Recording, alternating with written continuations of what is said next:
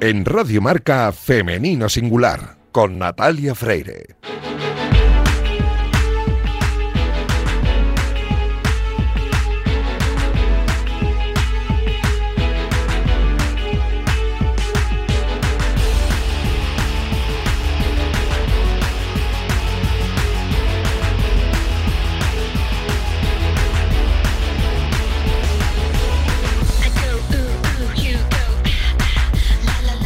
Buenos días y bienvenidos un sábado más a este espacio de radio en el que nos empeñamos en dar visibilidad y voz a las mujeres que hacen que nuestro deporte sea cada vez más grande.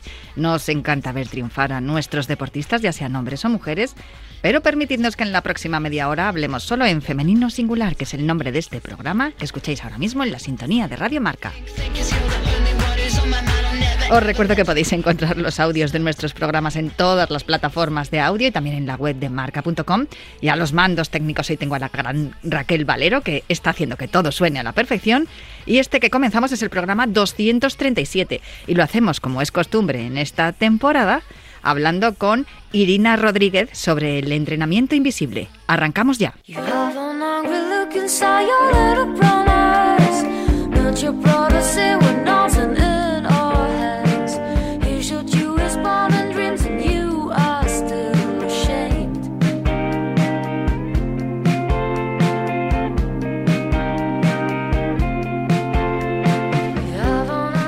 Yo no sé por qué es, pero cada vez que escucho la sintonía de Irina Rodríguez, de su sección Entrenamiento Invisible Femenino Singular, oye, es que me relajo un montón. No sé si os pasa a vosotros que estáis escuchando al otro lado. Y no sé si reconocéis ya esta, esta canción, Smile on the Grass, de Nuria Graham, que es la sintonía que acompaña la sección de Irina Rodríguez, que hemos estrenado con gran éxito esta temporada haciendo una traslación de su sección que, tiene el mismo nombre, Entrenamiento Invisible, en su canal de Twitch, Agua con Hielo TV, que podéis ver cada semana. Y, la verdad es que lo hemos trasladado pues para llevarlo un poco hacia el punto de, vista más femenino. Pero lo cierto es que con Irina estamos aprendiendo tanto hombres como mujeres y espero que estéis disfrutando y aprendiendo tanto como estoy aprendiendo yo. Muy buenas, Irina, ¿cómo estás? Hola Natalia, muy bien, aquí ya, preparada. Oye, de verdad, ¿eh? Em, lo que estoy aprendiendo contigo, de, sobre todo de, cómo cuidar nuestro cuerpo, de alimentación y, de, tener la mente positiva. Bueno, muchas cosas estamos aprendiendo y, y, yo además ya las estoy poniendo en práctica, pero cuando me dijiste el tema que íbamos a hablar hoy, yo em, enseguida yo dije, no, no, aquí anti no somos nada. Aquí somos todo pro. Somos todo pro. Entonces me dijiste, vamos a hablar de antinutrientes. Y yo, ¿cómo que anti? No, no, no. O sea, explícanos esto, por favor.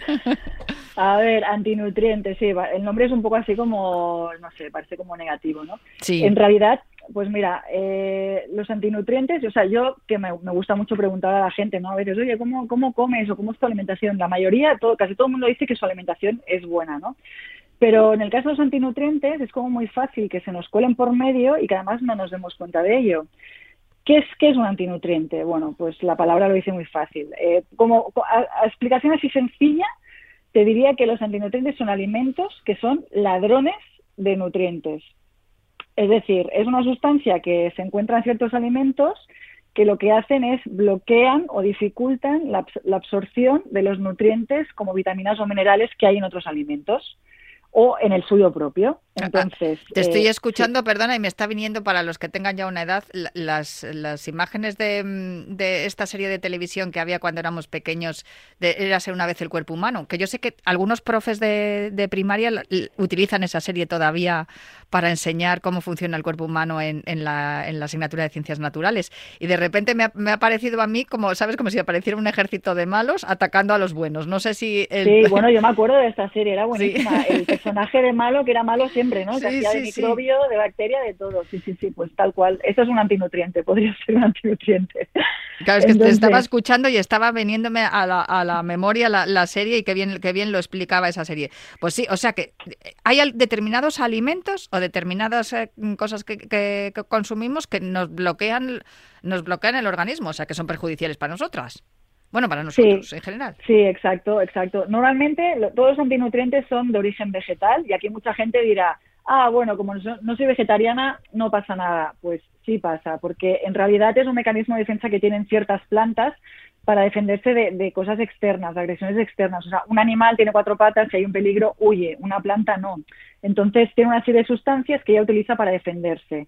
Em, es curioso porque parece que todo lo que suena a vegetal es sano. Y por lo que me estás contando tú, mm, no hay nada más lejos de la realidad. Bueno, a ver, vamos, vamos a matizar. Es sano. Lo que pasa que, que no cunda el pánico. ahora vamos a hablar de algunos, de algunos, de algunos alimentos que son antinutrientes que vais a decir, bueno, de hecho hay alguno que no es vegetal, como el huevo, y, vais a decir, ostras, pues eh, yo lo como así, ¿no? Entonces, que no cunda el pánico porque es solución para todo. Es decir, todos estos alimentos los podemos comer, simplemente que hay que tener en cuenta, pues, eh, cómo los elaboramos Mm. cómo los combinamos y cómo los comemos. Entonces, siguiendo trucos muy sencillos, la verdad es que nos podemos beneficiar de todos los nutrientes sin que no haya ningún ladrón que nos robe pues ningún aporte esencial, ¿no?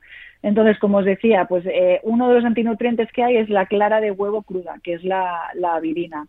Eh, esta clara de huevo cruda, ¿qué pasa? Pues que eh, no es dañina como por sí sola, ¿no? Sino que nos dificulta la absorción de, vitamina B, pues que es tan necesaria, pues sobre todo para nuestro sistema nervioso central, ¿no? Eh, truco para comer clara de huevo, pues no comerla cruda, comer, cocerla bien. Entonces, con esto ya eliminamos este antinutriente. Esto sería un ejemplo. Oye, hablando de em, vitamina D, ¿es cierto que en los últimos estudios que, se han hecho, tú que, eres, además que seguramente que te conoces este dato, en la población española, a pesar de, que, de tener tanto sol, tenemos un grave déficit de vitamina D? Sí, bueno, yo te decía, mira, me, me expreso fatal, ¿eh? Es, hablaba de vitamina B con ah, B de, Barcelona.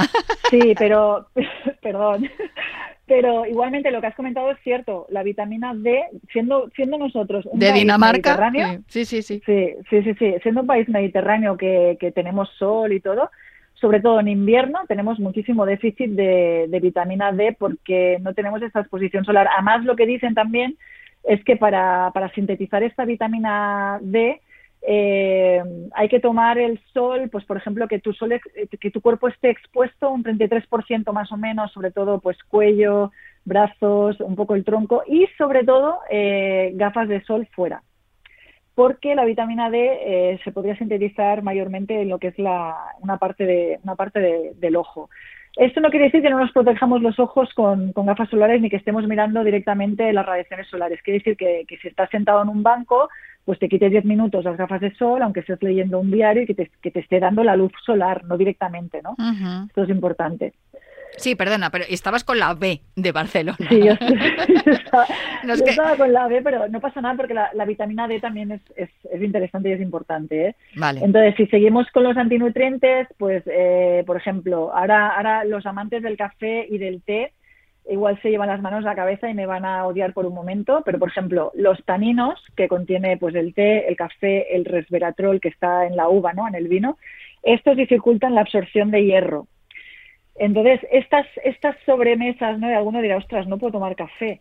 Sí se puede tomar café, pero estas sobremesas que estamos acostumbrados a hacer justo después de la comida, el café o el té, pues se pueden tomar, pero habría que aislarlos de las comidas, es decir, mínimo dos horas después, siempre aislados de la comida para, para además aprovechar que también son alimentos beneficiosos que son muy antioxidantes, ¿no? Entonces no es cuestión de eliminarlos, sino meterlos en el momento adecuado. Vale, o sea que lo que hacen los británicos, perfecto, ¿no? Lo de comer a la una y luego la hora del té ya a las cuatro y media o así, vale.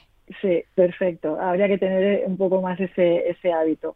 Luego hay, por ejemplo, todos los alimentos que contienen oxalatos, que son, por ejemplo, los vegetales de hoja verde, la remolacha, el chocolate. Esos también dificultan, pero en este caso, la absorción de calcio. Así que se pueden comer, pero no combinarlos. Eh, por ejemplo, ¿qué os puedo poner? Pues mira, las sardinas son ricas en calcio, pues mejor no, no mezclarlas con remolacha. Que alguien dirá, oye, pues qué combinación tan rara. Es cierto, pero no la mezcléis. Eh... el, chocolate, me, me, me, interesa lo del chocolate, que a mí me gusta el chocolate negro y sin azúcar, a ser posible. ¿Eso con qué no lo debo mezclar? Pues con cosas de, que, con, con, alimentos que ven calcio. En tu caso, tú me habías comentado en algún momento que, que tenías intolerancia a la lactosa. El calcio viene pues de, de lácteos o viene de, pues de el sésamo tiene mucho calcio, lo que hablábamos, eh, sardinas, pues bueno, pues no mezclarlo. En, tu caso el chocolate, pues no lo mezcles con a lo mejor, no sé, galletas de sésamo. No, con sardinas ya te digo que no lo voy a mezclar. Sardinas, una combinación mucho peor todavía. Sí, sí, sí. Pero, por ejemplo, el típico plato, ¿no? De, espinacas con bechamel, pues aquí tenemos el oxalato de la espinaca, de, que es vegetal de hoja verde, y la, la, leche de la bechamel. Pues aquí no estaríamos aprovechando el calcio que nos ofrece este plato, ¿no? Así que tampoco, tampoco mezclarlo. Luego, eh, alimentos también súper comunes que utilizamos en nuestro día a día eh, pueden ser las legumbres y los granos de cereales sin refinar. Esos también dificultan la, absorción de hierro. Entonces, truco, remojarlos muy bien o cocinarlos muy bien, que estén bien cocinados. Aquí ya eliminamos todos estos antinutrientes. Y ya para no, no alargar mucho, unos, unos eh, alimentos que también son muy, muy cotidianos son los frutos secos.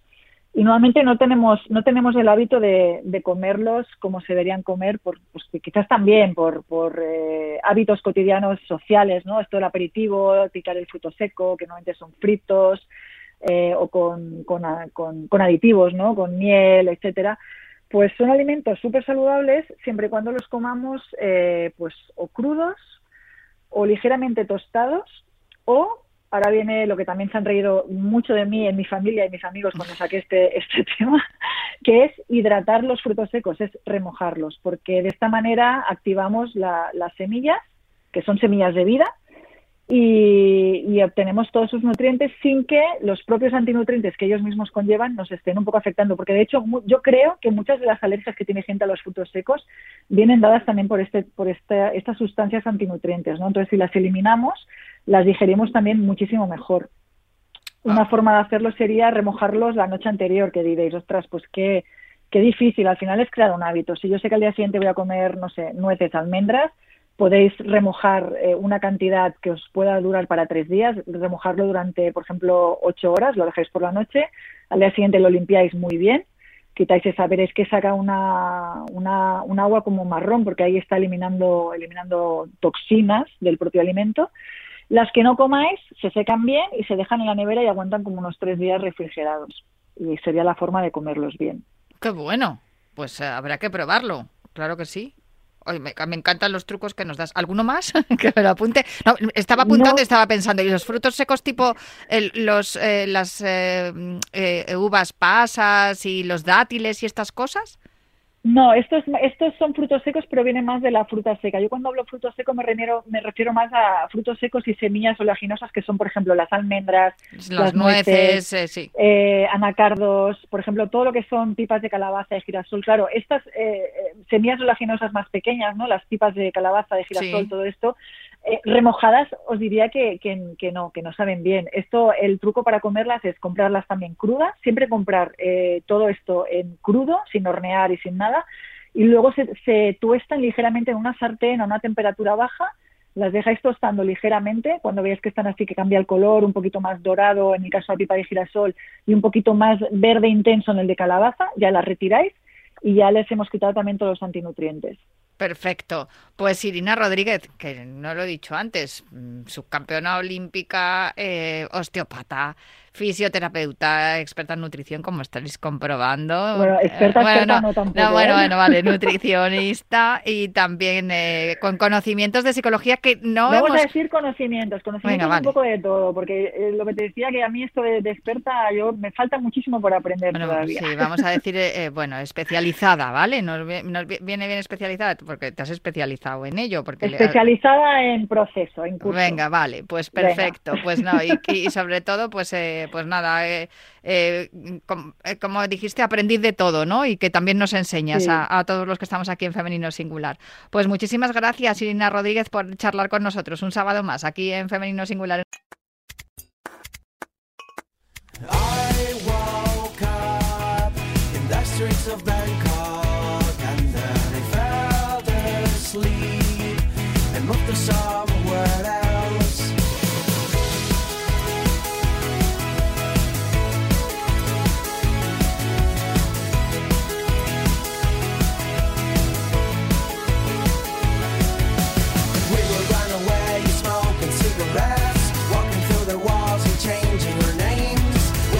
De fondo suena Dreams del grupo China's Christmas Cards Y no estamos escuchando esta canción porque nos queramos adelantar a la Navidad, como el alcalde de Vigo poniendo las luces, sino porque es una canción llena de vitalidad, de optimismo y es algo que desprende nuestra protagonista de hoy.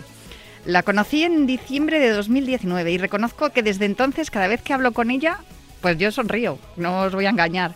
Elena Román tiene una historia impresionante, nos la va a contar ahora. Pero es que además em, la historia continúa. Muy buenas, Elena, ¿cómo estás? Natalia, ¿cómo estás? Muy buena. Encantada de escucharte. Yo también cada vez que hablo contigo sonrío. ¿Por qué será esto? Es que pues no lo sé. Yo creo que hubo muy buena conexión contigo, con tu hermana Bea. Ahora vamos a, explicar por qué.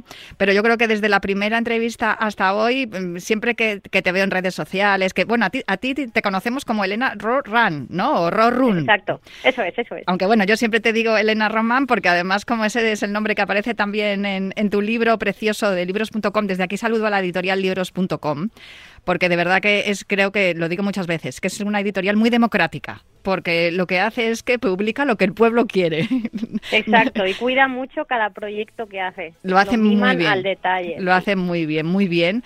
Y, bueno, pues eh, ahora vamos a hablar también de tu libro, pero es que te he comentado antes que mm, eh, la última vez que hablamos, Tú estabas preparando una carrera que ibas a correr, además, eh, para, por la sanidad pública, por muchas razones. Vamos a empezar por el principio.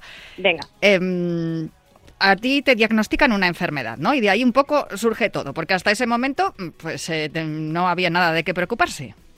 Sí, yo nací con una enfermedad. Bueno, desde el principio vieron que los, mis riñones no eran normal y ahí empezó todo. Ya a los nueve meses la diagnosticaron, una poliquistosis eh, renal y de ahí en adelante, bueno, mi vida se fue desarrollando pues con, con ese hándicap o con ese reloj encima de la cabeza haciendo tic-tac que iba diciendo cuándo esos riñones fallarían. Eh, al final fallaron en su día, después de muchos cuidados y de muchas horas de hospitales, fallaron hace ahora ya casi tres años, se va a hacer en diciembre, y llegó la hora de trasplantar y bueno, el mejor regalo de mi vida llegó de la mano de mi hermana, un riñoncete nuevo que aquí sigue tres años después dando mucha guerra. Así que bueno, pues una historia más de todas las que hay en la sociedad eh, está relacionada con la enfermedad renal, esa enfermedad tan invisible que a veces cuando llega ya es muy tarde de diagnosticar.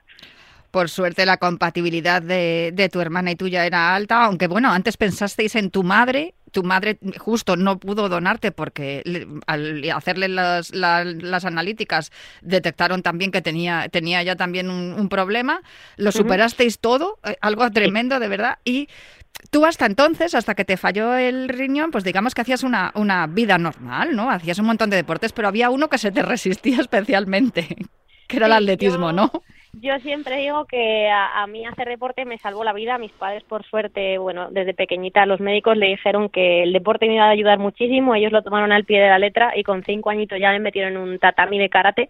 Y hasta, bueno, pues hasta dos semanas antes que me trasplantaron el riñón y que corrí una media maratón, eh, el deporte me siguió salvando la vida como lo hace a día de hoy. Y sí el running pues bueno yo creo que le pasa a muchas mujeres no a día, ahora mismo entreno a muchas mujeres a muchas corredoras y a todas nos pasa un poco lo mismo. Lo primero a veces por algo social que todavía las mujeres aún seguimos corriendo menos que los hombres y luego pues porque es un deporte que yo siempre lo digo correr es muy exigente correr es muy duro correr es muy jorobado cuando empiezas a correr y no has corrido nunca, te ahogas, vuelves a casa fatigado, piensas 500 veces, pero ¿qué hago yo aquí? ¿Por qué he salido? Si estás mejor en casa. Es muy duro, ¿no? Entonces, bueno, si tienes un buen acompañamiento de un buen profesional, al final eh, el running engancha, como se te meta en las venas, no hay quien lo saque. Y yo, la verdad es que fue uno de esos deportes que me atrapó desde el primer día y que me ayudó con toda esta historia que estamos contando.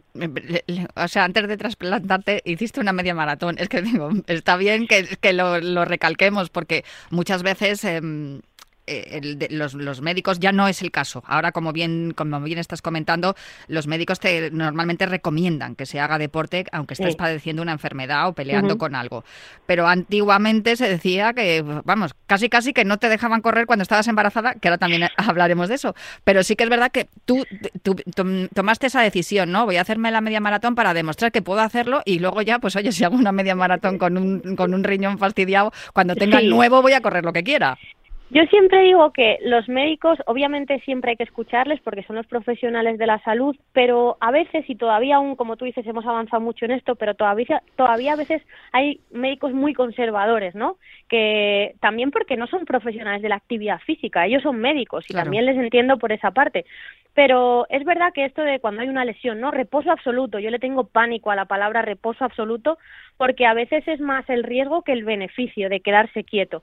Bueno, reposo sí, pero vamos a ver qué es lo que podemos mover, ¿no? O qué es lo que podemos hacer. Yo con ellos todo el tiempo lo hablé durante la enfermedad y ahora me pasa lo mismo con las chicas a las que entreno y digo, bueno, pero es que tú estás lesionada de la rodilla o estás lesionada de el codo o estás lesionada de Vale, pero ¿qué es lo que sí podemos hacer? ¿no? Porque al final todos los beneficios que nos aporta la actividad física son mucho mayores que, o sea, quedarse tumbado en un sofá es horrible, es lo peor que nos puede pasar. Bueno, tú, me acuerdo que me comentaste que cuando estabas eh, convaleciente con, después del trasplante que soñabas con correr todas las noches, a mí me pasa eso todo también. el tiempo, todo el tiempo, todo el tiempo, sí, o sea, cuando he estado lesionada o he tenido que estar parada, eh, sueño con hacer deporte. Entonces, bueno, pues no sé si tampoco es muy sano llegar a ese extremo. No, no, bueno, yo, no, pero, se convierte en una necesidad. Cuando yo he estado eh, lesionada eh, unos meses, largos meses, que de verdad al final, pues lo que dicen también todos los fisios y todos los médicos, pues no hagas nada y a lo mejor no te lesionas y te pasan otras cosas peores. Pero cuando tienes una lesión, yo todo el rato pensaba, por favor, soñaba con correr, me acordaba de ti un montón y de cómo lo contabas en tu libro, Corre el riesgo, precisamente es un juego también de palabras, ¿no? Corre el riesgo, al final uno tiene que lanzarse, ir con todo, como tú hiciste en su momento, y, correr ese riesgo. No sé si es una de las cosas que le cuentas a las chicas a las que entrenas, a las mujeres a las que entrenas, y me tienes que explicar por qué ese nombre la mandanga. bueno, a veces cuando hago entrevistas, cuando sale la palabra mandanga, es como, ¿eh? ¿Qué ha dicho? ¿Ha dicho mandanga? ¿Es verdad? Sí, sí, sí es verdad, eso sí. Pues Sí, claro que sí. Esta es una de... Yo cuando, cuando todo esto empezó a crecer, o sea, cuando, bueno, yo me formé como entrenadora, le di un cambio a mi vida radical cuando pasó todo el tema del trasplante dije, bueno, si a mí el deporte me ha salvado la vida, yo me tengo que formar para poder seguir ayudando, ¿no? A gente.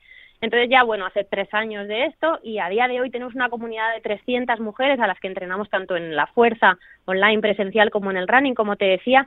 Y esta es una de las filosofías, Natalia, y creo que esto es uno de los valores diferenciadores. Al final yo uno de los lemas de esta mandanga es la salud por encima de todo, ¿no? La funcionalidad de nuestro cuerpo por encima de la forma de nuestro cuerpo.